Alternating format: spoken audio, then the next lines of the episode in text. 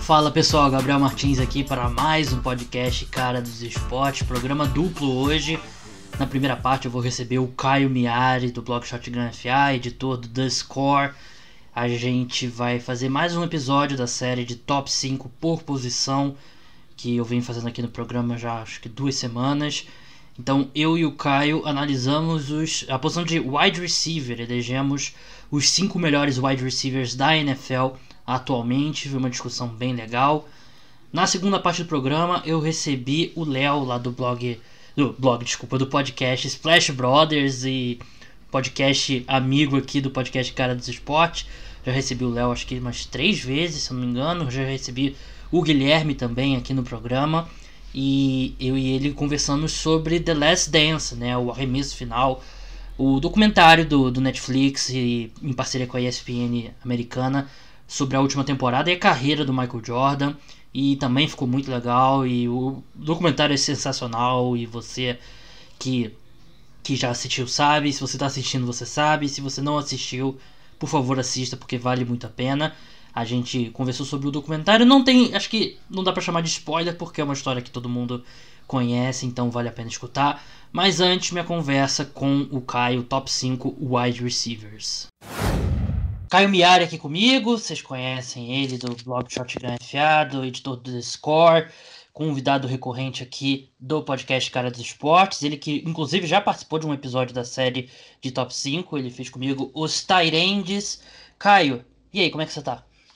Tudo bom, Gabriel? Tudo bom? Tudo certo? É, gostei muito de fazer o de Tyrande e acho que o de wide receiver vai ser ainda melhor porque a gente não vai concordar tanto, eu acho, com a no de Tyrande. Eu achei o wide receiver bem mais difícil do que de Tyrande.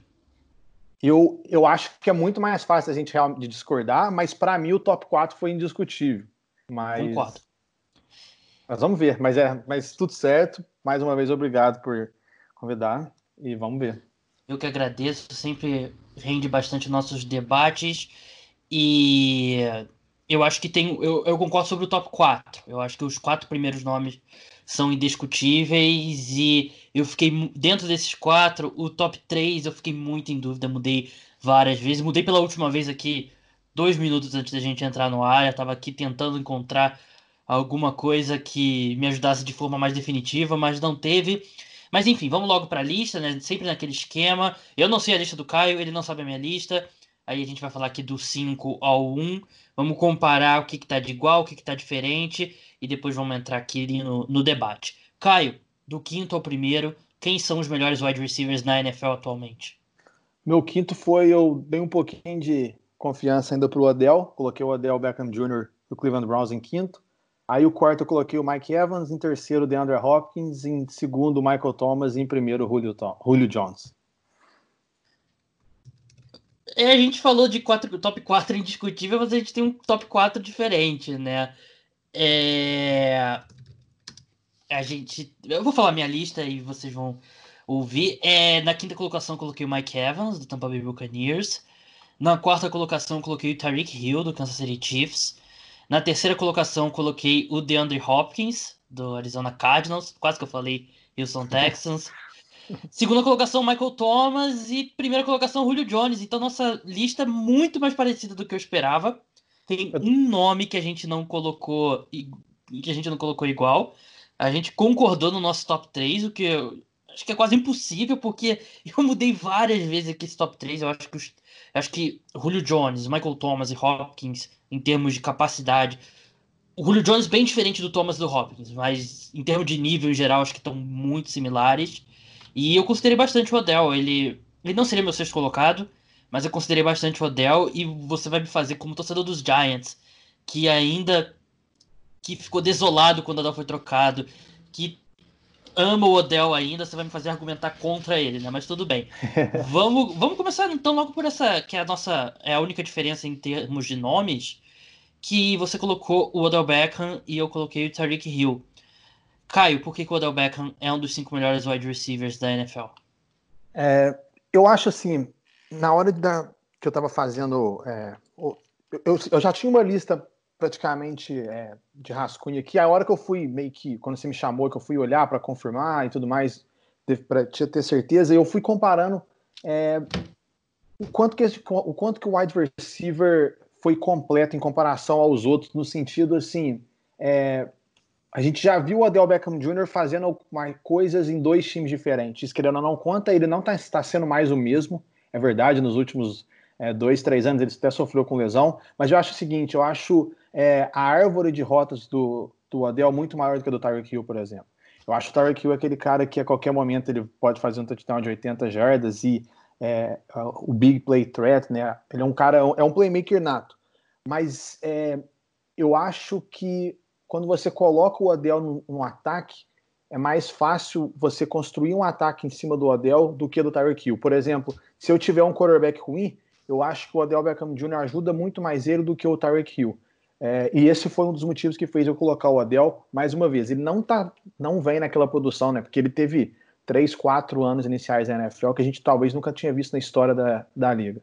E aí ele ter caído um pouquinho, como eu falei, teve as lesões. Cleveland Browns ano passado foi bem é, foi bem Cleveland Browns, né? Mas ainda assim ele passou das mil jardas e tudo mais. Então eu acho que o Odell, ele, o teto dele, é, ele tem o potencial para ser o melhor wide receiver da NFL. É, ele não está nem perto disso nesse momento, mas eu acho que é, o talento nato dele nas rotas, o tanto que ele é bom nas recepções, né? Recepções de uma, de uma mão apenas, eu acho que ainda conta muito. E, e, é por isso que eu coloquei o Odell Beckham Jr. em quinto, dei um pouquinho de benefício da dúvida para ele ele não tá, não tá bem, mas eu acho que o potencial dele, o impacto que ele tem no sistema ofensivo para qualquer tipo de quarterback é maior do que o do Tyreek Hill, nessa opinião, e faz dele um dos cinco melhores da NFL para mim.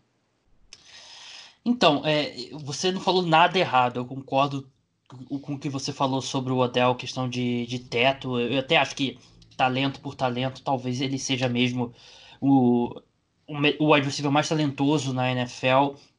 E realmente, acho que esse tipo de talento você dá benefício da dúvida.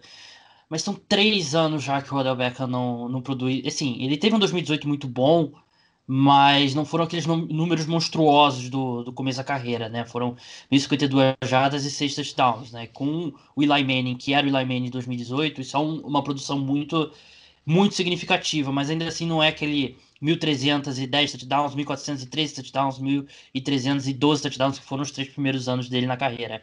É, ele, ele é mais completo que o Tyreek Hill mesmo. E se eu tenho um quarterback, se o meu quarterback não é o Patrick Mahomes, eu provavelmente preferiria o Odell Beckham mesmo. Acho que ele, por exemplo, se você coloca o Tyreek Hill com o Eli Manning de 2018, ele teria um desempenho muito pior do que o do Odell, né? Porque o Tyreek Hill, ele é um cara que, assim, ele tem, ele pode fazer os dois, né? Ele pode receber o passe curto e levar para touchdown, ou ele pode receber uma bomba ali no alvo de 50 jardas. Ele, a gente viu isso no Super Bowl. Ele pode fazer os dois, mas ele para você usar os, os talentos do Tarek Hill, você tem que ter um quarterback que a defesa tem que respeitar que ele pode encontrar o Tarek Hill numa bomba de 30, 40 jardas. E não é qualquer quarterback que consegue isso. Mas eu acredito que hoje o Tarek Hill, o impacto dele em campo é maior. Tudo bem, muito por conta de jogar com o, o Patrick Mahomes, mas é, é um problema dessa, dessa lista, até fazendo um parênteses, de todas as listas que a gente fez, que eu fiz até agora, e já fiz o Tyrants com o Caio, fiz outras posições já, essa eu acredito que é a que mais depende do quarterback. Então é difícil você isolar um pouco o desempenho desses jogadores para avaliar eles individualmente. E eu acho justo você, a gente levantar que o Turk Hill joga com um quarterback muito melhor do que o, o Odell jogou em Nova York e jogou em 2019 em Cleveland com o Baker Mayfield. Mas hoje, eu acho que se você vai enfrentar o Odell Beckham, você tem bem menos dor de cabeça do que você vai enfrentar o Tarek Hill. Porque o Tarek Hill é aquele cara que ele. Você tem que estar ciente onde ele está em campo, porque qualquer hora que ele pega na bola, ele pode marcar um touchdown. Qualquer hora que ele, ele tá em campo, é basicamente é é, é red zone para os Chiefs. Se o Tyreek Hill tá em campo, eles têm condições de marcar um touchdown porque ele tem esse tipo de explosão. Então eu preferiria o, o Hill porque eu acho que a forma como ele estica o campo, e nisso, mesmo no melhor nível, eu acho que o Tyreek Hill estica o campo melhor do que o Odell. Apesar do Odell ser melhor no tudo que é intermediário e curto, o Odell, no melhor dele, é melhor do que o Tyreek Hill mas eu preferiria ter o Tarek Hill e a capacidade dele de esticar o campo. É, sobre, o, sobre o Odell, né? Ele agora tem mais de mil jardas. A gente falou da diferença dos quarterbacks. Ele pegou o Eli Manning na época boa do Eli Manning. Ele pegou o Eli Manning na época ruim do Eli Manning. E pegou o Baker Mayfield no ano passado, no ano ruim. E ele passou das mil jardas com os três. Eu acho que, como playmaker, o Tyreek Hill, eu concordo com você, muito acima do Adel. Mas eu acho que na posição, é, na essência da posição de wide receiver, pelas rotas, pela mão ser melhor, pelo desempenho que ele já fez com outros quarterbacks, eu coloco o Odell, como a gente tinha falado. Eu, assim, eu concordo 100% que o momento é todo o Tyreek Hill. É, mas, é, mas eu ainda acho que o, o, benefício da dúvida pelo talento do Odell fez eu colocar ele em quinto. É, e, e, ele merece, que é um jogador talentosíssimo, mas assim, por mais que eu goste muito do Odell, e ontem eu tava em casa com uma camisa do Odell Beckham aqui, o último podcast que eu gravei eu estava com a camisa do Odell Beckham, é eu acho que três anos já no, sem jogar no melhor nível. Enquanto o Tarek Hill, tudo bem, ele se machucou no ano passado, né? Então ele não teve também números tão impressionantes, mas ele. Eu acho o impacto dele. Ele, para mim, tirando o Patrick Mahomes, ele é o jogador mais importante do Kansas City Chiefs. E pela forma como ele estica o campo e pela dor de cabeça que ele dá. Ele é. É a comparação, talvez um pouco preguiçosa, mas a comparação dele é, é com o com o Stephen Curry, né? Porque o Curry, quando ele tá em quadra pelo Warriors, o time sabe que ele não. Ele tem que marcar mais campo, né? Porque o Curry pode arremessar de três de qualquer lugar da quadra, quase. E o Tarek Hill é basicamente isso. Você, qualquer lugar do campo, ele pode. Ele pode quebrar uma marcação dupla e conseguir um touchdown. E ele é um cara que, sem muito alarde, ele, ele faz duas coisas importantes. Ele estica o campo a partir do slot que é o que o Odell faz também, mas o Hill faz melhor. Ele estica o campo a partir do slot, que não é algo não tão comum assim. E apesar dele não ser tão alto, ele tem 5 e 10, que o Caio que mora no Canadá e trabalha escrevendo em inglês aí diariamente, ele vai saber fazer essa conversão melhor do que eu. É o que? 1,82m por aí? 5 e 10? Por aí, por aí. Vai ser, vai ser 1,82, 1,85 vai ser por aí. É isso mesmo ele com 5 e 10, ele não é dos wide receivers mais altos, né? Então ele mesmo assim, ele é muito bom em, em bolas contestadas e são dois grandes jogadores. Eu, eu prefiro o momento do Tarek Hill, e, e, mas concordo com o Caio, que o teto do Odell é maior. Agora vamos pro top 3, que. Assim, nosso top 4 acabou. É, na verdade, os outros quatro nomes foram iguais, né? Eu tive o Mike Evans atrás do Tarek Hill, o Caio colocou ele em quarto, e nosso, nosso top 3 é exatamente igual. Eu sei que é, sei que o ouvinte gosta mais quando a gente discorda aqui, mas eu fiquei muito em dúvida, Caio, e eu consigo. Eu acho que existe um caso justo para qualquer um desses três como o melhor wide receiver da NFL. Eu concordo. É, eu concordo com você. Você quer que a gente fala já dos, dos pode começar pelo primeiro ou você quer que vai do terceiro para o primeiro? Como você quiser. Então, o que eu pensei é o seguinte: é, acho que a maioria das pessoas deve pensar, cara, como que a gente não coloca o Michael Thomas em primeiro? Porque o cara acabou de quebrar o recorde de, de recepções uma temporada da história da NFL, ele lidera, liderou a NFL em recepções, liderou a NFL em, em jardas. Assim, Michael Thomas teve uma das melhores temporadas individuais de todos os tempos, uma das melhores de wide receiver da história, e ele foi de fato o melhor wide receiver da NFL em 2019. Mas eu acho o seguinte: é... eu para mim ele não foi nem o melhor jogador de ataque da NFL na temporada passada. Eu teria dado o prêmio pro, pro, pro Christian McCaffrey. Mas o, o fato de eu colocar o Julio Jones é que eu acho o quesito playmaker do Julio Jones muito melhor, muito acima do, do Michael Thomas. Eu acho o Michael Thomas ele é um cara impecável no que diz respeito às, às mãos, né? O drop, não existe isso com ele. Ele, claro, joga com o Drew Brees, e aí muita gente vai falar, ah, mas ano passado o Brees machucou e ele também jogou bem. Mas é, ele tá no New Orleans Saints, ele tá com é, o Terry Bridgewater, que não é um, um ótimo é, titular, mas também não é um quarterback tão ruim, e aí é por isso que eu também até que eu dou méritos pro DeAndre Hopkins, porque o DeAndre Hopkins já teve ótimas temporadas com quarterbacks muito, muito ruins, quarterbacks que hoje estão até fora da NFL, deveriam estar fora da NFL. Caio, é, eu tenho, eu separei especificamente os números do Michael Thomas com o Bridgewater e com o Drew Brees ano passado, e acho que ilustra um pouco o que você falou, os números são bem similares, né? Ele teve 11,2 recepções por jogo com o Bridgewater, 11,8 com o Drew Brees, 105,3 jardas por jogo com o Bridgewater, 109,3 jardas por jogo com o Drew Brees. Ele teve basicamente meio touchdown por jogo com o Bridgewater e 0,6 touchdowns por jogo com o Drew Brees. A diferença é muito pequena e, e eu acho que serviu um pouco mesmo para Michael Thomas provar. Eu acho que, claro, Bridgewater em campo ainda tem a influência de você ter o Sean Payton como uma das melhores mentes ofensivas da NFL. Mas esses seis jogos aí mostraram para a gente mostra pra gente que o Michael Thomas não é só um efeito do Drew Brees. Porque mesmo quando o Drew Brees jogou em 2019, ele não foi o, o Drew Brees que a gente já viu, né?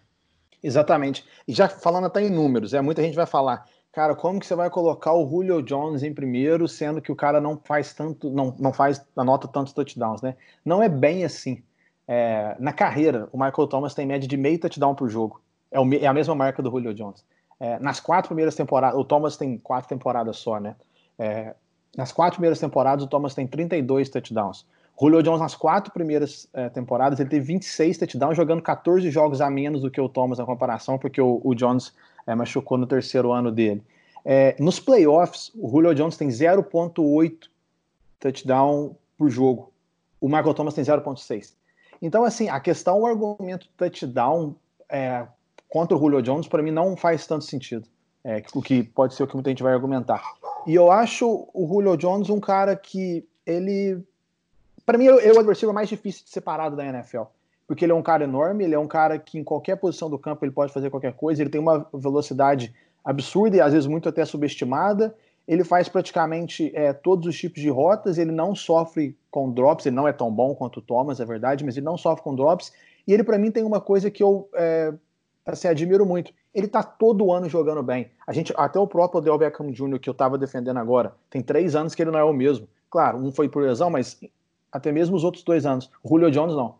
O Julio Jones é todo ano, ele te garante ali, vamos colocar 1.300, 1.400 jardas. Todo ano. Não importa o ataque do Atlanta Falcons, não importa o running back, não importa o coordenador ofensivo, não importa nada. O Julio Jones vai ser uma certeza disso, ele vai ser uma certeza de estar tá na.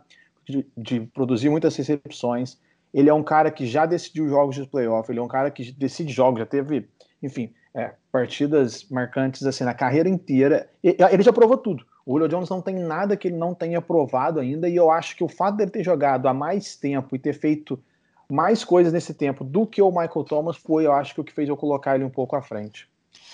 Então, é, assim, eu, eu, realmente os números mostram que, em termos de touchdown, o Michael Thomas não está tão acima do, do Julio Jones, eles estão no, basicamente no mesmo patamar. E como você falou, no começo da carreira, o Julio Jones, nessa época da carreira, ele estava marcando mais touchdown do que o Michael Thomas. É, o Julio, é, essa falta de touchdown do Julio Jones, e assim, falta entre aspas, que ele é um cara que faz. Tudo ele faz perfeitamente o que um wide receiver precisa fazer. Só que ele não mantém esse mesmo nível para marcar touchdown. E foi por isso que, na maior parte da carreira, eu faço esse exercício aqui, top 5 no podcast, desde que do meu podcast antigo, eu nunca coloquei ele número 1. Eu sempre, a maioria desses anos, eu coloquei o Antônio Brown na frente, porque o Antônio Brown, ele coloca mais a bola na, na red zone. O quanto isso é desenho do ataque dos Falcons, o quanto isso é problema do Julio Jones, eu acho que provavelmente a resposta é um pouquinho de cada um, porque se você olhar, por exemplo, ele em 2019, ele foi o 12 em alvos na red zone, o que não é não é absurdo, mas também não é pouco. Então ele teve oportunidades ali. Só que ele também em touchdowns na red zone, ele teve, cadê aqui? Agora me fugiu. Deixa eu dar um Ctrl F aqui.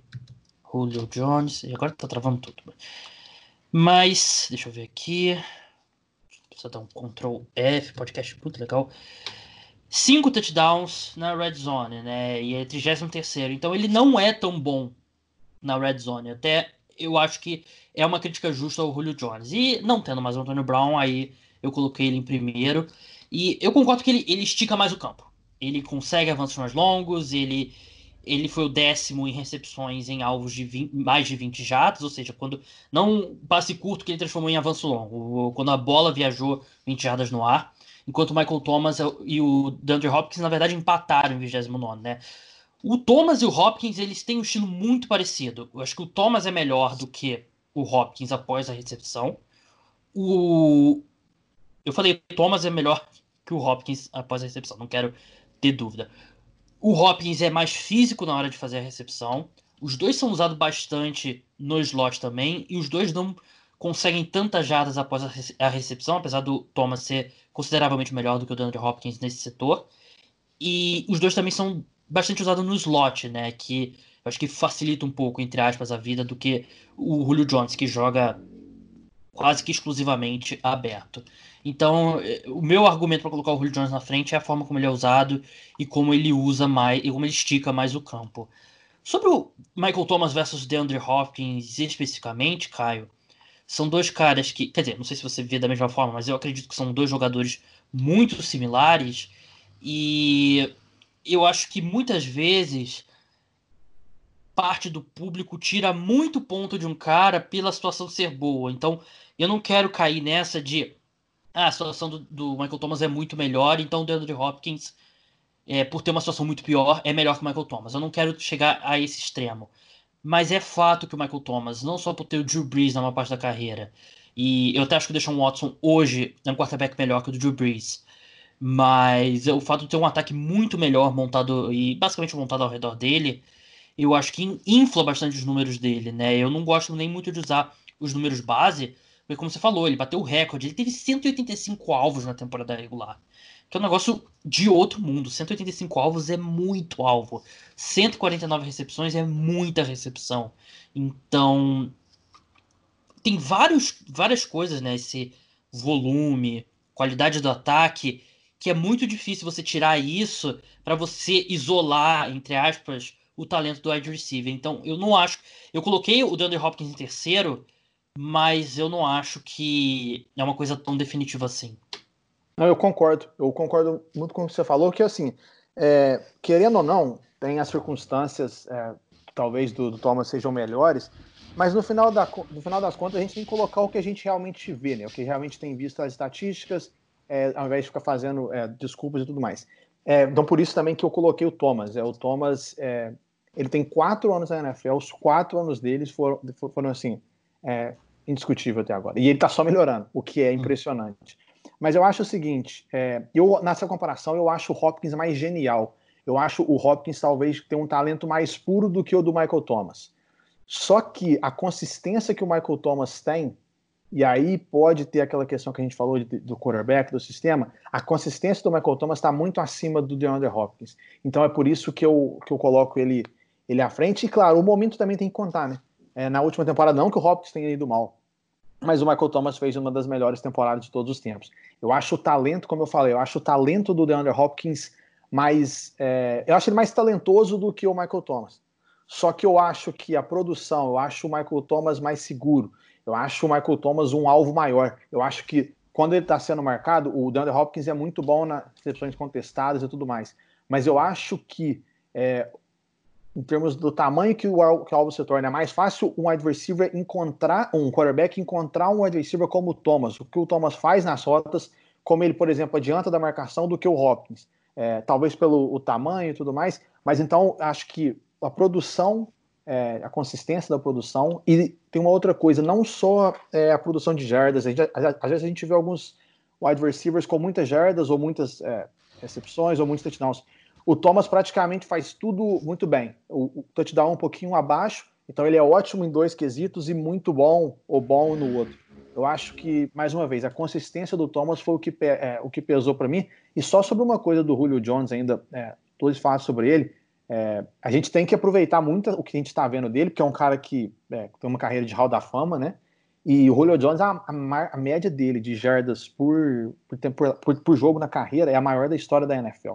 Acho que muitas vezes é, o pessoal não entende isso, mas a gente está assistindo no Julio Jones, é, um dos melhores wide receivers de todos os tempos.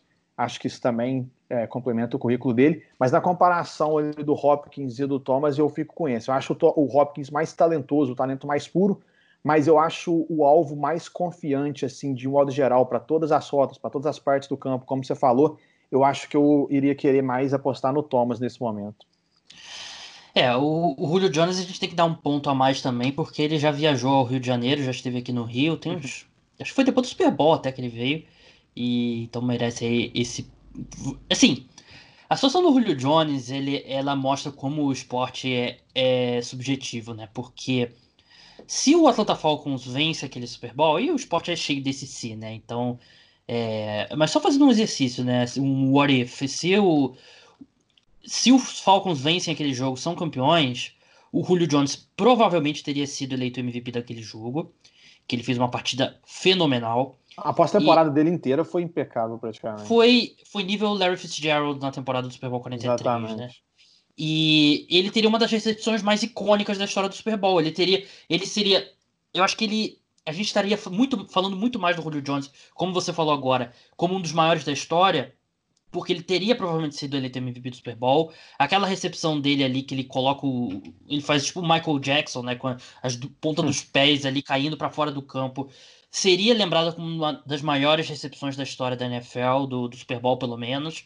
E ele teria um, ele a forma como a gente falaria dele seria completamente diferente. A gente estaria falando dele ali naquele grupo logo depois do. Você tem Jerry Rice, Randy Moss, ele, ele estaria mais ou menos ali, naquele, naquele segundo patamar, né? Então mostra como um lance, às vezes, e naquele jogo foi uma sequência de vários lances, podem mudar a forma como a gente vê um jogador, mas ele é um First Ballot Hall of Famer, sem dúvida. Sobre Hopkins e Thomas, pra gente encerrar, é, os dois são é incrível como eles são similares, né? O, eles têm a mesma idade, né? Só que o DeAndre Hopkins entrou bem jovem na NFL, ele entrou em 2013, o Michael Thomas entrou em 2016.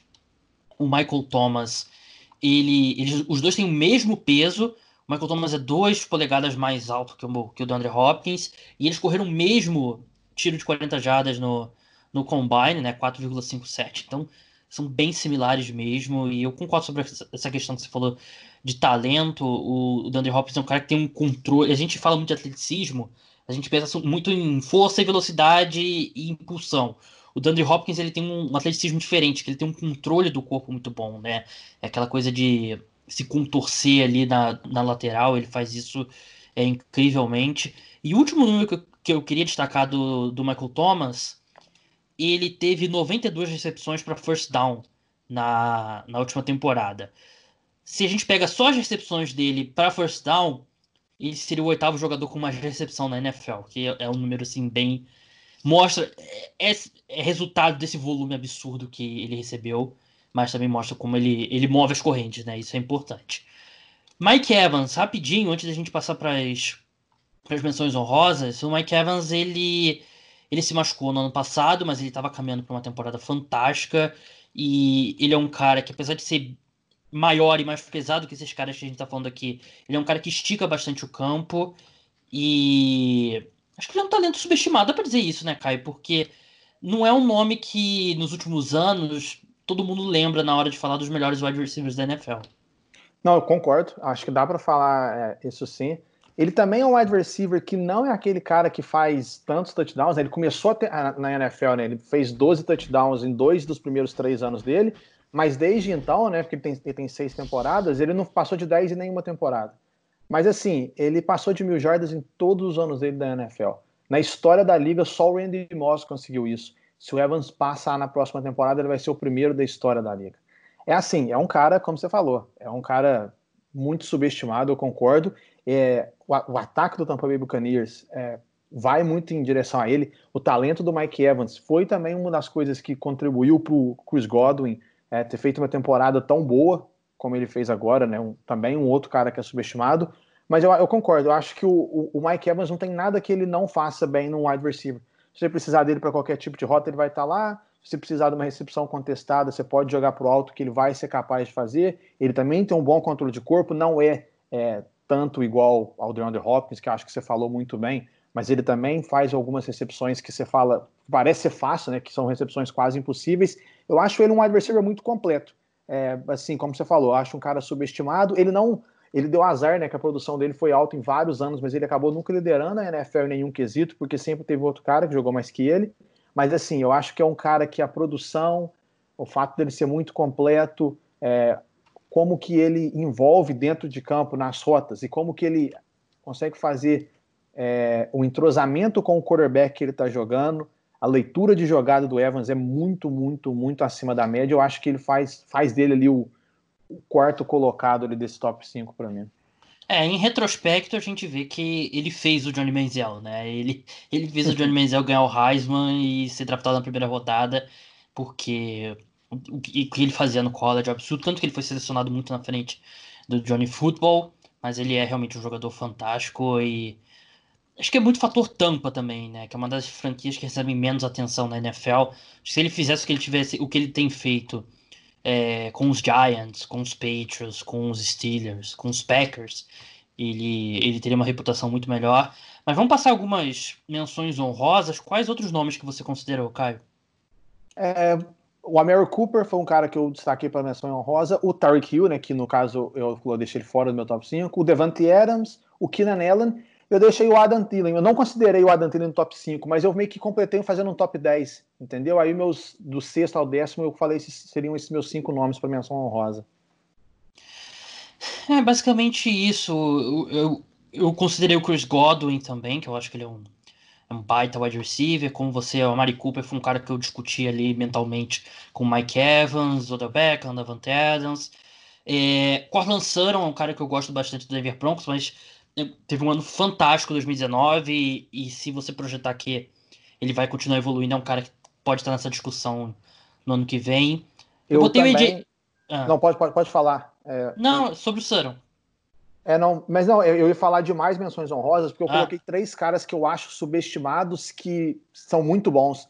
É, o Kenny Gordon, que liderou a NFL em touchdowns recebidos. Esse o Tyler Lockett, que sempre é, faz muita coisa ali em Seattle e às vezes não recebe tanto é, consideração. E o Chris Godwin. O Chris Godwin tinha sido um também que eu destaquei. Além, o Gabriel, eu fiz uma lista de três jogadores também para falar, que é o Antônio Brown, que a gente não considerou, pelo menos eu não considerei porque não está jogando, mas que se ele estiver jogando, provavelmente ele poderia até entrar no top 10. É o AJ Green, que é um cara que de talento indiscutível, que está aí no top 10, que esteve no top 10 a carreira dele inteira, mas que praticamente não jogou nas últimas temporadas. Então, é, o potencial dele pode colocar ele nessa lista, mas eu não, não citei por conta disso. E não deixar passar o Larry Fitzgerald, que não está mais nesse nível, mas é um cara que, Hall da Fama, dos maiores de todos os tempos, acho que merecia falar também. É, o Larry Fitzgerald, ele me coloca numa situação complicada, porque não tem muito tempo ali que eu bati boca com gente, porque as pessoas achavam que o Larry Fitzgerald merecia estar tá na, na lista dos. na seleção da década, né? Quando os melhores anos dele foram fora da década, né? Ele é um cara que vem sendo muito bom há muito tempo, mas ele já há muito tempo que ele não é, eu não diria top 15 na NFL, né? Ele, é um, ele se transformou em slot receiver de 2014 para cá, mas eu não acho que ele tá no, nesse nível de elite. É, AJ Green é, é, um voto por respeito, né? Porque, como você falou, muito tempo que ele não joga. Coloquei o T.Y. Hilton também, que é um cara que eu gosto, acho que ele tem sido um dos caras mais produtivos há muito tempo e acho que é um pouco subestimado também. E para encerrar, o último cara que eu, que eu cheguei a notar aqui foi o Allen Robinson, do, do Chicago Bears. Tem todo o talento do mundo, mas é um cara que foi de Blake Bortles para Mitch Trubisky, né? Então fica complicado você ter reconhecimento com seus números, né? Mas enfim, esse, esses foram os nossos Melhores wide receivers, passando a última vez a lista, a minha teve Julio Jones em primeiro, Michael Thomas em segundo, DeAndre Hopkins em terceiro, Tyreek Hill em quarto, Mike Evans em quinto. A do Caio foi Julio Jones em primeiro, Michael Thomas em segundo, DeAndre Hopkins em terceiro, Mike Evans em quarto e Odell Beckham Jr. em quinto. Caio, muito obrigado pela participação e até a próxima. Obrigado, Gabriel. Grande abraço. Até a próxima. Muito obrigado, Caio. E vamos falar agora de The Last Dance, documentário sobre o Michael Jordan com o Léo. Leonardo Paglione aqui agora para falar do The Last Dance, arremesso final, título é, em português, documentário sobre a última temporada e a carreira do Michael Jordan no Chicago Bulls, que foi feito em parceria entre a ESPN e a Netflix. Toda segunda chegavam dois episódios aqui no Brasil. Nos Estados Unidos, os dois episódios iam ao ar é, ao vivo na ESPN domingo à noite. E foi um grande fenômeno. E a gente estava conversando antes de entrar no ar aqui que salvou as pessoas que produzem conteúdo sobre NBA nessas últimas semanas, porque não tem absolutamente nada. Mas eu tô aqui hoje com metade dos Splash Brothers para falar desse documentário. E justamente a metade mais interessada nesse documentário, né, Léo? Pensei que você falar justamente a metade mais importante. pô, mas valeu pelo convite aí. E, pô, realmente salvou, cara. A gente tá aqui sem basquete há muito tempo e a previsão Ainda, pelo jeito, vai demorar bastante. Mas foi um documentário, além de todos os toda a história do Bulls, né, que é sensacional, os personagens também, né, que são únicos, e ainda cai nessa pandemia, então ficou melhor ainda pra gente, né? É, deve ser o documentário com maior audiência da história da televisão, né? Pelo menos assim. Provável. Em, porque tem outros documentos, documentários que fizeram muito sucesso e tal, é, e não só sobre esporte, por exemplo, aquele tem aquele Super Size Me, né? Que o cara que passou não sei quanto tempo só comendo McDonald's. Tem o Verdade Inconveniente do Al Gore, que também fez muito sucesso. Acho que ele até ganhou o Oscar, se não me engano. Tem o OJ, o, aquela série lá, OJ Made in America, né? Também que é sobre a história do O.J. Simpson, todos muito populares, mas eu duvido que algum tenha, até pelo esse momento, como o Léo falou, né, do que a gente vive, algum com maior hum. audiência. Mas antes da gente entrar em pontos específicos, Léo, em geral, o que, que, você achou do documentário? Cara, eu gostei bastante no geral. Tinha muitas histórias que eu não conhecia. Então, mesmo para mim, que sou um torcedor, um cara fanático da NBA, tinha coisas novas para mim, fora as imagens todas também que, que eram inéditas. E eu confesso que eu fiquei surpreso com ver o Michael Jordan tão disposto a falar, a falar sobre todos os temas, desde, uh, por exemplo, a, a, questão do salário do Pippen até de jogadores mais relevantes, sobre polêmicas também foi bem surpreendente, eu não esperava isso. Então, o, eu gostei muito do comentário e fiquei surpreso, né? Também por conta que a gente antes achava que seria um documentário mais focado na temporada de 98, mas acabou sendo um documentário sobre a carreira toda do Jordan.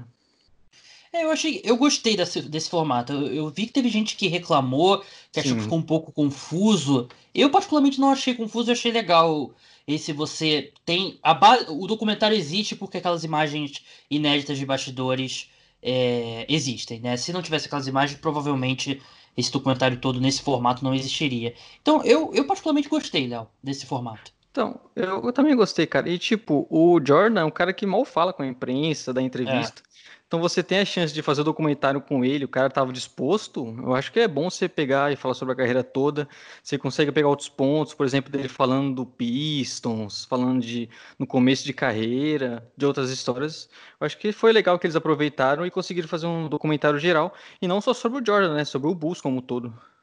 É, então, é, esse ponto do, acho que do Michael Jordan topar participar, eu acho que é bem importante e tem pessoas ali é, que trabalham com Jordan, que estiveram trabalharam como produtores executivos no documentário. Então, basicamente, o Michael Jordan ele, ele tinha controle sobre o que, que entraria e o que não entraria no, no documentário, né? Que eu acho que eu acho que eu concordo plenamente. Se você se é para conseguir ter o Michael Jordan, tudo vale a pena, porque ele é um, ele é um cara que não realmente ele o, acho que talvez o atleta que teve um, uma cobertura mais intensa da mídia. Acho que ele e o LeBron, acho que estão ali mais ou menos. talvez o. Acho que o Michael Jordan no nível até um pouco maior, mas é um cara que já passou por tanto isso que a gente. É, faz sentido ele não querer mais falar sobre, é, da entrevista com frequência e tal. Mas esse controle era de se esperar, mas é, esse documentário não tocou em pontos mais sensíveis, né? E eu acho que ele é um documento definitivo sobre a carreira do Michael Jordan. Eu acho que daqui a 50 anos, se alguém quiser saber quem foi o Michael Jordan, jogador, pode assistir esse documentário que vai ter a ideia perfeita. Mas como era de esperar, é assim, é uma observação, não é uma crítica, porque é algo que eu já esperava. Ele não entra em pontos mais. Assim, acho que o mais negativo que entra é, é a história das apostas, né? E como e mesmo na história das apostas não entra de forma negativa. Eu acho que a, quando cita esse ponto, entre aspas, negativo, é uma defesa dele, não é. Acho que não é uma forma isenta de contar o que aconteceu. É, e tem a questão que o Jordan também tem sempre a palavra final, né? Sim. Então, é, eu concordo também nisso, que eles realmente não aprofundaram no, como um todo, até por conta de ser o Jordan, um cara que vai aprovar ali os episódios, ele teve controle sobre isso. Mas eu gostei que eles abordaram, pelo menos abordaram algumas coisas, né? Eu achava que nem isso seria o documentário. Eu achava que era só mesmo mais voltado para 98. Então, pelo menos eu fiquei surpreso com, com eles abordando esses temas. Também falaram, por exemplo, de é, a briga com o Kerr, que é uma coisa que aconteceu em 97, uhum. né? então ele, ele, acabou falando. Eu acho que até pro Jordan mostrar que ele, do jeito que ele via, ele sabe que ele tem os erros dele, mas ele acredita que aquilo ajudou ele a transformar nesse jogador que ele foi, né? É, então, eu, eu não sei se eu descobri algo, alguma coisa reveladora nesse documentário. Sinceramente, eu não saí com essa sensação de ter descoberto algo, uma, uma informação não... que a gente não sabia. A história da pizza foi basicamente confirmada. Você não, você não ficou chocado com o Jordan jogando moedinha na parede? isso é muito legal. Então é justamente isso. É... O ponto-chave desse documentário são aquelas imagens de bastidores. E eu saio com uma sensação de, pela primeira vez, ter visto o, o ser humano que foi o Michael Jordan. E isso, para mim, já vale o documentário. Eu acho que é a grande revelação desse documentário. É, cara, a gente tinha ideia, né, de o Jordan era, todo mundo sabia disso da questão das apostas, mas esse trecho das moedinhas deixou, ficou ainda ficou mais gritante como ele era tão viciado ele em apostas, né, e precisava disso, é. É, o cara é maluco, aquele, tá, tipo... aquele segurança dele é genial, né? O, ele ainda faz é, é engraçadíssimo ainda. Sensacional. É, é engraçadíssimo, cara, essa cena. E, tipo, você fica, velho, o Jordan, o maior jogador de basquete do mundo, ele tá nervoso porque o cara conseguiu ganhar dele na moedinha. Ele reclamando que a moeda do cara escorreu um pouco assim. Não, ele tá puto, ele ficou puto sério, né? Ele não, não é aquela coisa assim, ah, pô, me venceu, não, ele ficou puto sério.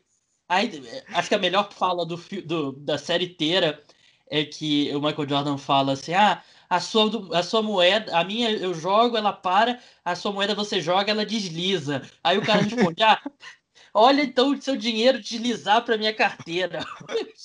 Michael Jordan, eu acho que ia matar o cara, cara. É, acho que é, esses momentos são o grande destaque do, do documentário e realmente vale. É, se você está escutando agora e você ainda não assistiu, aliás, spoiler alert, a gente vai entrar em spoiler. Uhum. Ainda mais que é um negócio que aconteceu, sei lá, 15, 20 anos atrás, então não é. conta mais.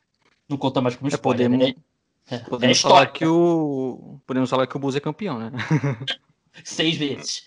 Jordan se aposenta e depois volta. Duas vezes. Mas não mostra, não mostra o segundo retorno. É, né? cara, Mas, é... é triste, né, que ele voltou. Eu fico é. triste que ali não é o final da, da, carreira dele mesmo, né? Felizmente teve aquela passagem pelo Wizards.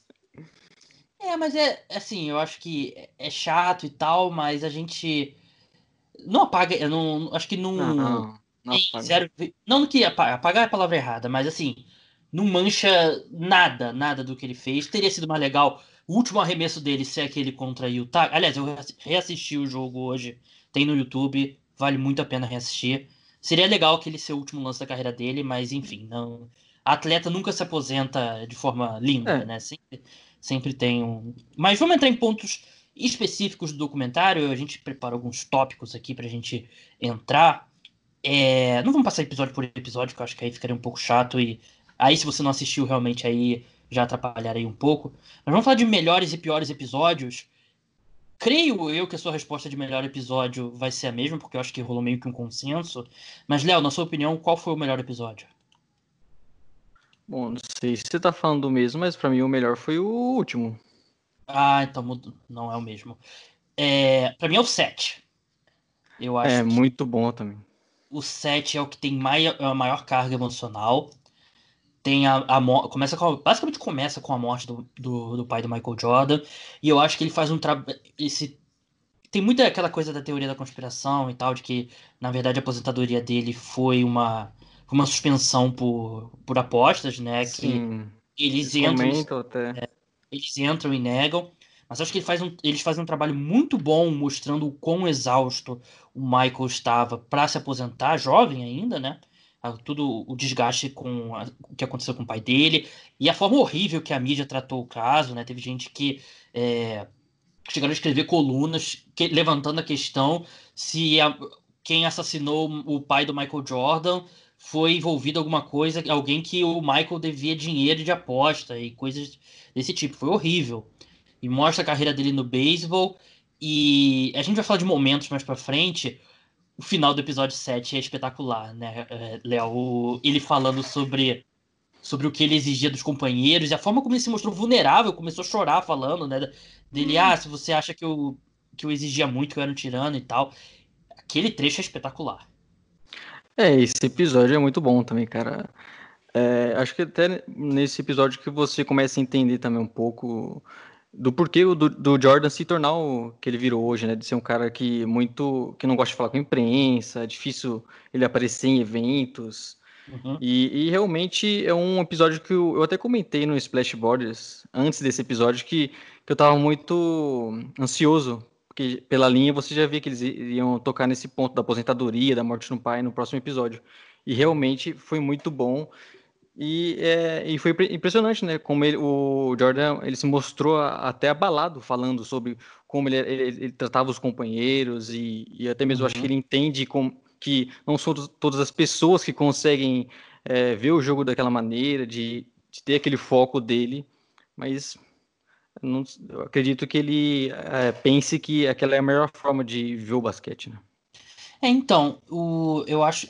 Não sei se você chegou a ver antes do documentário, ele deu algumas declarações do tipo, ah, eu não sei se as pessoas vão gostar tanto de mim Sim. depois de, de ver esse documentário e tal. E vendo ele falar, vendo ele ficar emocionando, ficar emocionado falando isso, parece que o, o grande ponto de vulnerabilidade dele é. Não sei, eu, eu, sinto uma pitada de. uma pitada de remorso dele. De como ele tratou muito dos companheiros dele, né? Porque a gente viu no documentário, basicamente, os casos de sucesso, né? Que ele pegou no pé e, pressionou Sim. e deu certo. Mas tem casos negativos, que ele pressionou e o cara saiu do time, porque não aguentou. E... É um Kobe Brown, né, no Wizards, que é um caso bem famoso Isso. também.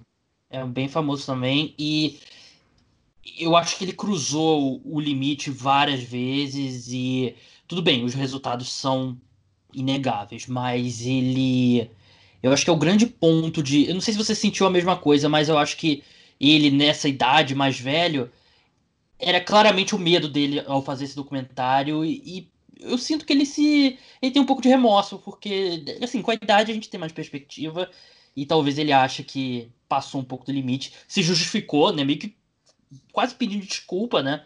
Mas ele, claro, ele não. Acho que ele não faria diferente, porque o resultado é inegável. Mas acho que é o ponto, é o ponto vulnerável dele, é exatamente isso. É, e os tempos mudaram também, né? A percepção é outra e. Sim. E, e, hoje eu acho que seria totalmente diferente. Então, até mesmo de fora, é mais fácil para ele ver como que, como que eles tratavam os companheiros e como está hoje em dia. Então, acredito que ele. É, eu vi também esse remorso, assim, de, de ficar até meio chateado comentando algumas coisas, né? Uhum. Mas falando do episódio 10, que foi o seu favorito, e realmente é um excelente episódio, e eu até estava escutando o podcast do Bill Simmons hoje, eles anteciparam o documentário é, não ia, ia, sair só durante as finais da NBA em junho. E quando eles basicamente anunciaram que sairia em abril, eles estavam terminando de fazer o episódio 9 e eles fizeram o episódio 10 em tipo duas semanas, um negócio desse tipo. Mas não dá a sensação de ter sido acelerado, eu achei que ficou muito. Ficou, ficou muito bem feito e fez um trabalho muito bom e mostrando como foi aquele jogo 6 contra, contra o Utah Jazz, né? E, e não sei se falou do jogo da, do Food Poisoning é no, é no 10 ou no 9? No 9, né? Acho que o contra o Pacers, né? Do, é no 9. Não, o Flu Game, o Flu Game. Ah, o... Cara, não sou bom de memória, mas eu creio que seja no 9. É, ou no comecinho do 10, né? É, agora eu tô em dúvida, mas enfim. É que a gente, é, como eles vão de dois em dois, eu também, essas duplas ali, eu, eu é. enrolo tudo. Mas eu, eu gosto muito do final do episódio, daquela história lá da, do poema, né? De você escrever alguma coisa, eles queimaram e tal. E eu acho que é um excelente episódio mesmo. É, e eu confesso que nesse episódio, chegando ali no final, quando o jogo tá acabando, eu meio que entrei no clima ali, cara, dá um desespero. É porque. Não podemos assim, perder esse jogo. Uma das coisas que foi assim, surpreendente para mim, que eu acho que eu não tinha tanta noção assim, é que o, o time tava assim, um carro sem gasolina pegando o último impulso, né? Porque é. o Rodman já, o Rodman já não, já não era o Rodman mais. O Michael Jordan tava exausto. O Pippen tava com as costas todas ferradas. E eu não tinha noção que o, que o Bulls chegou tão mal assim, fisicamente, para aquela final. É, curiosamente, acho que eu tinha visto uma reprise no Sport TV esses tempos atrás e eu lembro dessa, eu vi essa questão do Pippen, né, de praticamente ele estava só fazendo um número ali para chamar atenção. E, mas realmente o Jordan até comenta, né, que ele teve que usar o, o restinho de gasolina que ele tinha no tanque porque era decisivo, porque tem que lembrar que naquela época também é, o sétimo jogo seria em Utah também. Uhum. É, e o Utah Jazz com Malone voando, Stockton.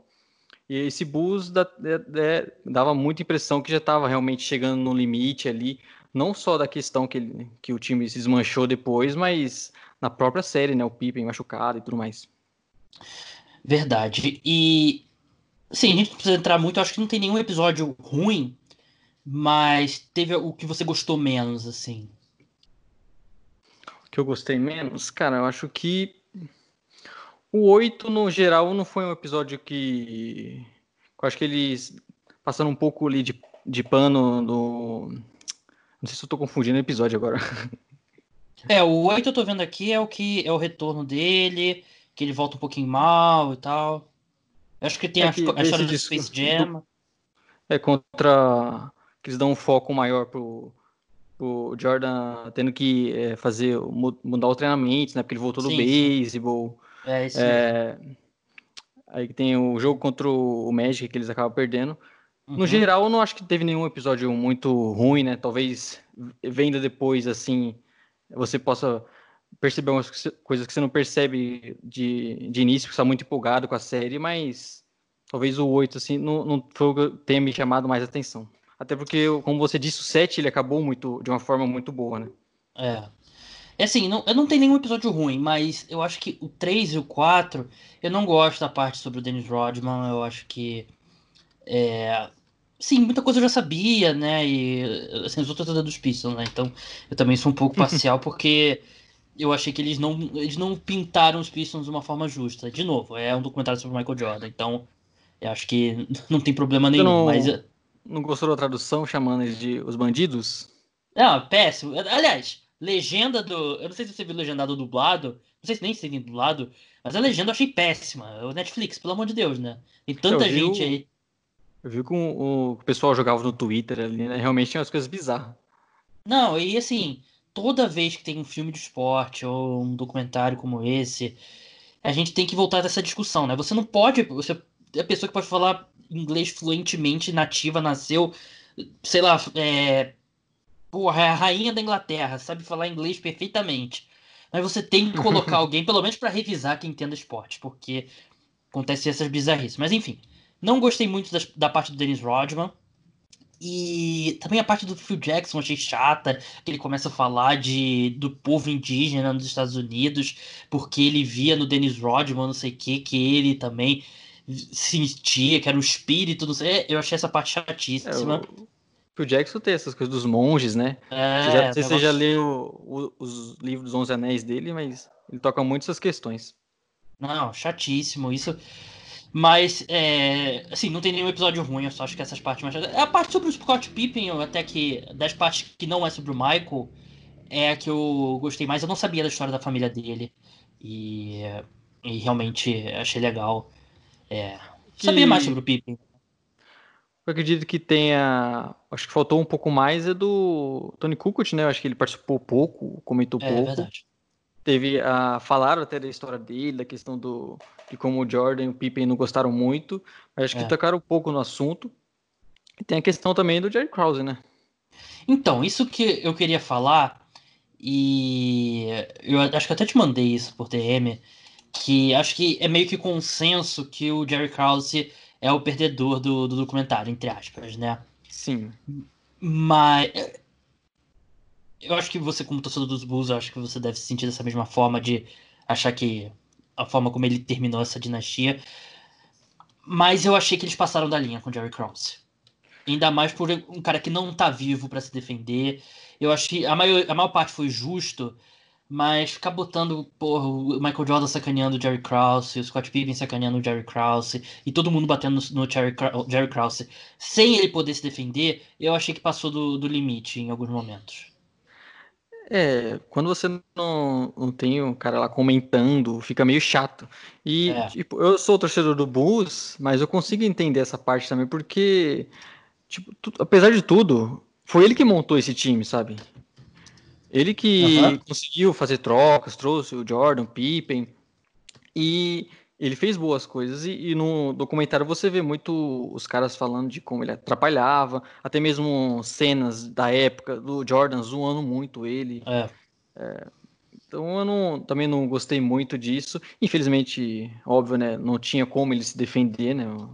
Tinha como colocar a versão dele. Mas eu acredito que, até mesmo já entrando na questão do, do desmanche do time, é, eu acho que acredito que tenha faltado comunicação, uma comunicação melhor ali no, no início do, da temporada. Mas é, o Pippen, com certeza, que ele ganhou um salário muito, muito grande. O Rodgers já estava no declínio. O, o Phil Jackson não ia querer faz, participar de uma reformulação. Então, aquele time se desmanchou por conta de problemas com a diretoria, mas também não era tão simples você manter todo mundo ali e seria lindo, sabe? É, eu acho que o Pippen era irreversível. Porque então. a forma como ele foi. Ele. Essa, essa corrida toda, né? Ele era underpaid, né? Ele recebia menos que deveria. Eu não sei se era sal... É, porque assim, você pagava.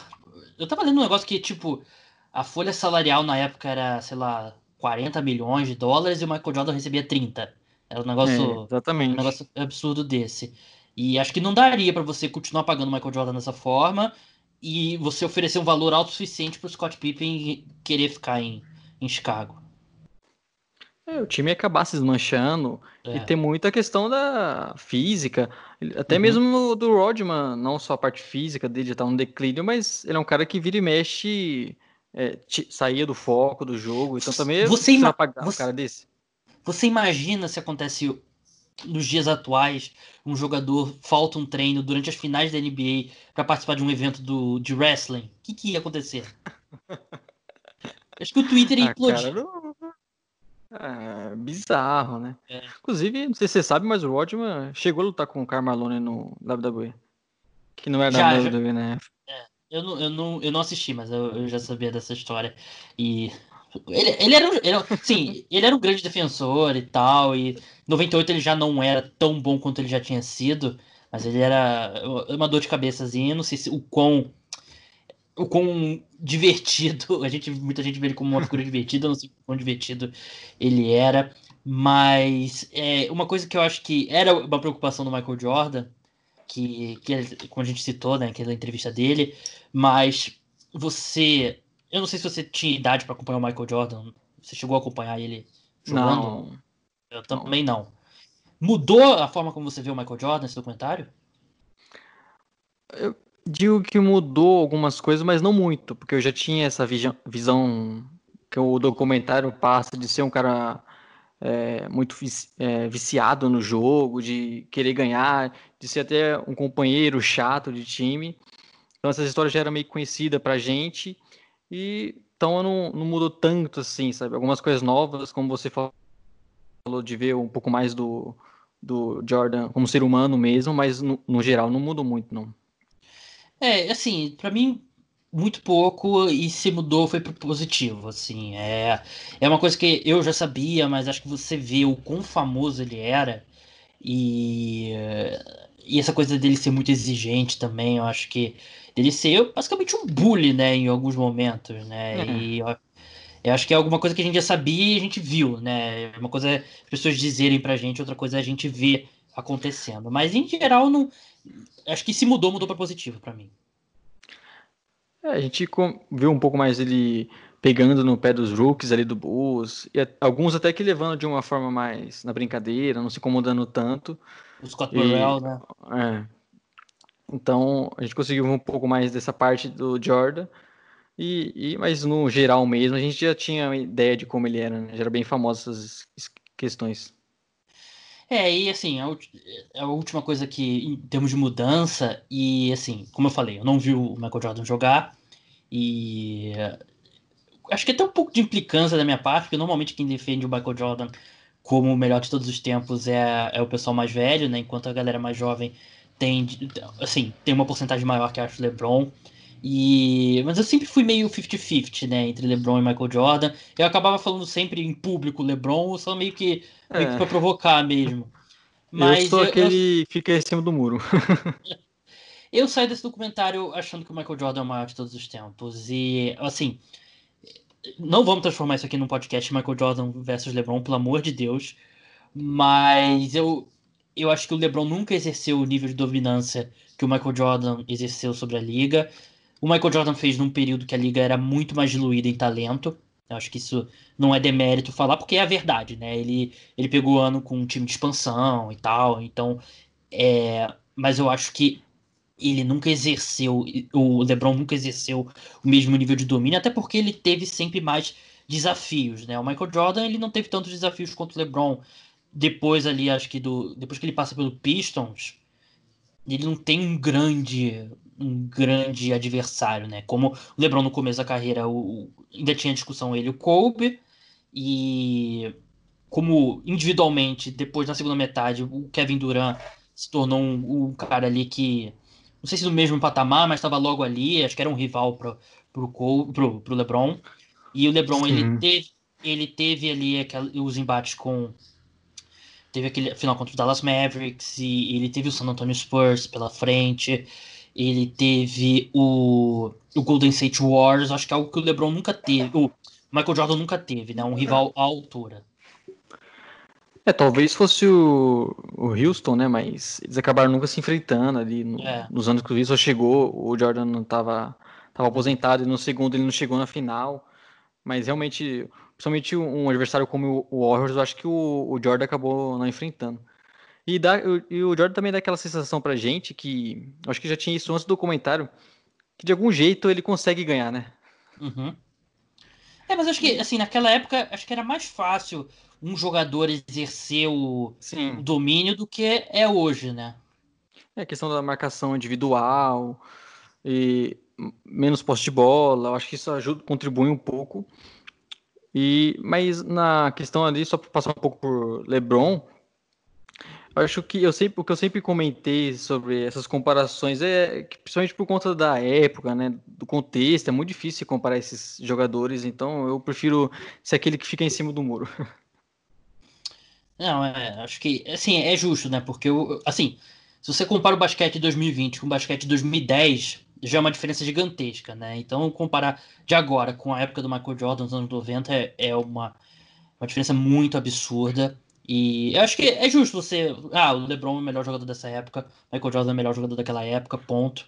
Acho Mas... que é o que podemos cravar é que, acho que você até falou isso, que ele é o maior, né? Não sei se o melhor, mas Sim. o maior. É.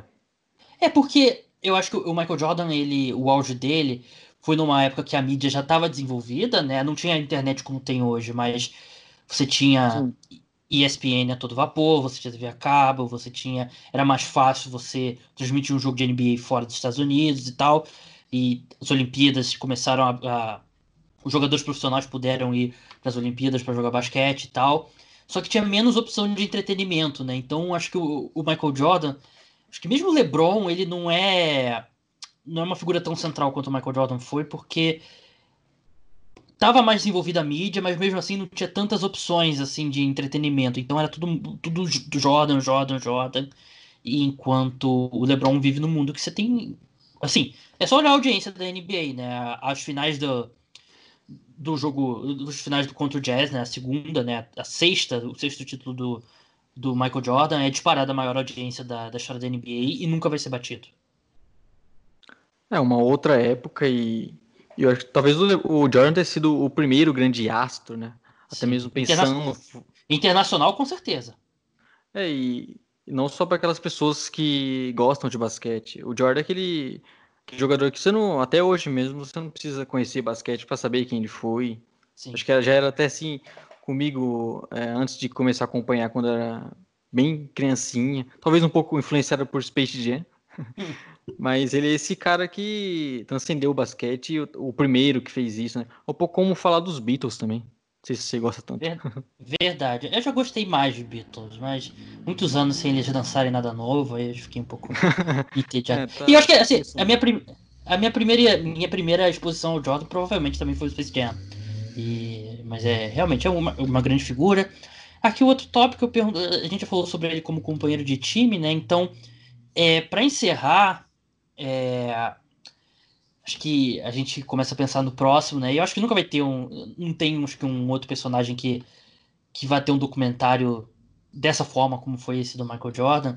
Mas se eu pudesse escolher outro ou outros atletas, ou de repente um time, ou de repente um treinador, para ter um documentário nesse formato, né, com imagens de bastidores inéditas e tal, qual que você escolheria, Léo? O primeiro que me vem à cabeça, e até por conta dos personagens também, é o Lakers do Kobe Shaq. Não sei se você concorda. E eu tenho um, só que esse seria mais diferente, porque eu queria ver muito sobre a dinastia do Spurs. Só que o Spurs, até por conta, por exemplo, do Duncan, ser aquele cara não é tão midiático, assim, não tem grandes personagens, eu acho que seria mais para um fã de basquete mesmo, não para um público geral. É, eu acho que seria um pouco, um pouco mais chato, né, com, é. com os Spurs. Os Spurs acho que não tinha... Tirando toda a situação com o Tony Parker, né, que é uma situação gigantesca, né, o fato... Enfim, pesquisa aí sobre o Tony Parker que você vai saber do que eu tô falando. É... Falei Mas eu tenho uma claro. opinião boa também. Eu tenho uma outra que você vai, que eu acho que você gostaria bastante, que é o do Pode Pistons falar. 2004. É, acho que isso é mais. Acho que seria um Bad Boys 2, né? Porque eu, eu amo o documentário do Bad Boys, o primeiro, né? O do, do 30 Acho que faria sentido nessa sequência. E como uma final feliz, né? Um time desacreditado, Sim. ganhando do, do maior favorito, com conseguiu grandes astros na, na uhum. temporada, além do Kobe e do Shaq. Acho que seria um, um documentário muito bom também. Mas acho que esse também é mais para um público mais fanático de NBA, né? no geral assim. Talvez pensando como esse que foi esse do Jordan, que, que querendo ou não consegue trazer outros, outros o tipo de público, um do Kobe, né? O Kobe, porque ele também é um cara que transcendeu o basquete, o próprio Shaq, nesse pelo, menos nesses anos aí de Lakers campeão e até ali como teve a briga, seria teria acho que teria muito personagem bom e muita história boa também pra gente saber. Seria legal se, se tivesse essas imagens de bastidores, né? Seria fenomenal, mas assim, sem o Kobe eu acho que realmente é complicado, né? Seria no, no, mundo ideal, né, que a gente que a gente tá falando aqui, mas eu acho que desse que você falou, eu acho que eu, se, se eles chegam e falam, não, a gente tem cinco horas de Kobe e Shaq interagindo nos bastidores do do, do treino do Lakers. E brigando. É, você me dá, eu pago o que for para assistir. Eu vou assistir essas 5 horas, então acho que seria bem legal. Eu pensei aqui em dois e acho que eu vou puxar um sardinha, a sardinha um pouco mais pro, pro esporte que eu domino um pouco mais, que é a NFL. E eu sei que você é fã de NFL também, Léo. É, o primeiro seria um sobre a relação do Tom Brady com o Bill Belichick. Eu acho que se você consegue os bastidores ali e e poderia ser bem num estilo Last Dance, né? Uma coisa assim contada a partir dos bastidores de 2019, que foi o último ano, e porque as fricções ali, as rusgas entre os dois já estava vindo já há alguns anos, e se você consegue relatar bem o que. revelar o que está acontecendo mesmo, estava acontecendo naqueles bastidores, seria muito interessante. Eu acho que você somar Brady e Belichick, eu acho que é a única forma de você chegar num, assim, num tão interessante quanto o Last Dance. Apesar dos dois, por mais que a gente pense no Belichick sendo aquele cara é, meio imperador do mal. Ele é um cara até. Ele, ele fez aquele negócio dos maiores jogadores da história da NFL e tem alguns bastidores dele que os Patriots soltam em alguns mini documentários e tal. Então é um pouco mais acessível. Outro, que eu quero sua opinião como torcedor do 49ers, é sobre o, o ano que o Kaepernick começou os protestos. Eu acho que. É. Se, eu, não sei se, eu não sei se tem muito para revelar ali, mas eu acho que seria um tópico bem interessante, porque era a maior notícia dos esportes, era o maior tópico dos esportes americanos aquele ano todo. É, e, e podendo acompanhar também com os comentários do Kaepernick depois, né? Porque a gente sabe que nunca mais voltou para a liga. Seria é, muito verdade. interessante mesmo. É, e ele é um cara que não dá entrevista. Ele não, assim, ele tem é. um, ele falou no dia lá do, ele nem deu entrevista. Ele deu uma declaração no dia lá do, do tryout que ele fez, mas desde que ele saiu da liga ele não deu entrevista. E ver ele falar sobre isso acho que seria bem interessante. E eu não sei também porque tem muita gente que diz que ele usou isso para se promover, o que eu acho que é besteira. Mas aí eu acho que fazer um documentário, eu acho que daria, infelizmente, daria munição para quem pensa dessa forma. Mas é, seria seriam dois assim de NFL que eu acharia interessante. NFL não, NFL não, a personalidade do jogador não transparece tanto quanto a NBA, né? É, eu não, não acredito que tenha um, um cara desse, desse tamanho de Jordan, por exemplo, passou na NFL, um personagem desse jeito. Não, não sou tão conhecedor até mesmo da história da liga, né? Acompanho há cerca de uns oito anos, mais ou menos. Mas acredito que na NBA tem mais espaço para esses caras, né? Uhum. Mas é isso, esse foi nosso review do The Last Dance. De 0 a 10, Léo, qual nota que você dá? No geral. Ah, cara. Não vou ser aqueles professor meio chato falar, eu não posso dar 10, porque sempre tem uma margem para melhorar. Só que pelo menos um 9 ali, cara, muito bom para pelo menos para principalmente pra gente, né, que tava sedento de basquete, de esporte, foi muito bom. Acredito que também para um público geral, um cara que não conheça tanto a NBA, o Jordan, tenha sido muito bom também. Então, acho que no geral a nota é muito positiva e, além de tudo, salvou a nossa quarentena. Né? É verdade, eu acho que ele realmente é um ponto interessante, né? Ele funciona em dois, em dois níveis, né? para quem já acompanha a NBA já sabia as histórias, acho que é, é muito proveitoso. E para quem não conhece a história do Jordan, acho que é muito proveitoso também. É, Léo, como é que o pessoal faz para acompanhar o trabalho do, do Splash Brothers? E manda um abraço pro Guilherme, né? Porque se ele escutou oh. até agora, e a gente só citou ele uma vez lá no começo, deve ter ficado Mas, chateado. Oh, eu não mandarei abraço pro Guilherme se fosse você, porque no finalzinho do assunto do podcast ele deu uma provocada no senhor. É? Falou que o senhor Falou que o senhor arregou aí para participar de fantasy. Olha então... só, eu tenho que escutar todos os podcasts, cara, porque senão as pessoas falam de mim e aí eu fico sem saber. Eu escutei, eu escutei o das o do, da votação lá dos melhores da década. Foi justamente, né? É, justamente para ver, não fui cornetado, pelo menos eu, eu não escutei 100%. De repente, de repente o Guilherme esperou o último minuto de novo para me provocar, não sei, né? Agora eu vou ter que tem que ficar de olho aí, porque realmente. Mas mesmo assim, um abraço pro Guilherme. não arreguei. Ele que estava testando minha aposentadoria, né? Eu anunciei. No... Eu posso ter anunciado outras vezes, em outros anos. Mas dessa vez é definitivo. Jordan, então. É, dessa vez é definitivo. Eu tô aposentado do Fantasy. O Guilherme do Splash Brothers, para quem não entendeu a piada interna, ele me convidou para participar de uma liga de Fantasy de Dynasty, né? E Sim. eu não, eu, eu não tenho mais é, energia para participar de múltiplas ligas de fantasy. Talvez não jogue nenhuma esse ano, talvez só uma, mas por enquanto minha aposentadoria é definitiva. Me pergunte de novo em agosto. É... mas, Léo, como é que o pessoal. Oi. O, e o. Né, falar do nosso Twitter, né? Que é o podcast Splash BR. Também Exatamente. estamos nos principais agregadores de podcast e toda segunda-feira, cerca das 7 da manhã, 8 da manhã, já tem um podcast novo ali. É, o podcast muito legal sobre NBA, sempre com convidados legais do NBA Twitter, BR, e só, ou com o Léo e com o Guilherme, que é sempre bem legal. E eles estão fazendo um trabalho espetacular, conseguindo. Olha, eu admiro vocês, vocês terem mantendo aí o podcast toda semana, sem nada para falar. Cara, e legais. E é muito complicado, velho, porque você achar pauta para toda semana tá difícil. Essa semana aqui tem o The Last Dance, né?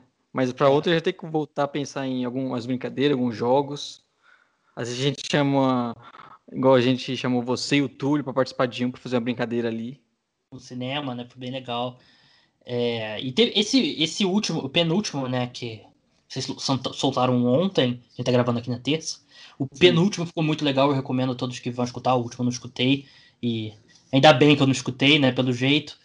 É, Mas vale bastante a pena. A votação do, do, dos melhores da década ficou bem legal. E... e... Eu tenho uma. Posso fazer até um anúncio exclusivo aqui no seu podcast. Claro, porra, sempre gostamos. Que o nosso próximo episódio, que vai lá na segunda, é sobre o The Last Dance. A gente vai ter a participação do Samir, que é um cara que já participou com a gente do High Five, e do Leandro Yamin, lá do Central 3.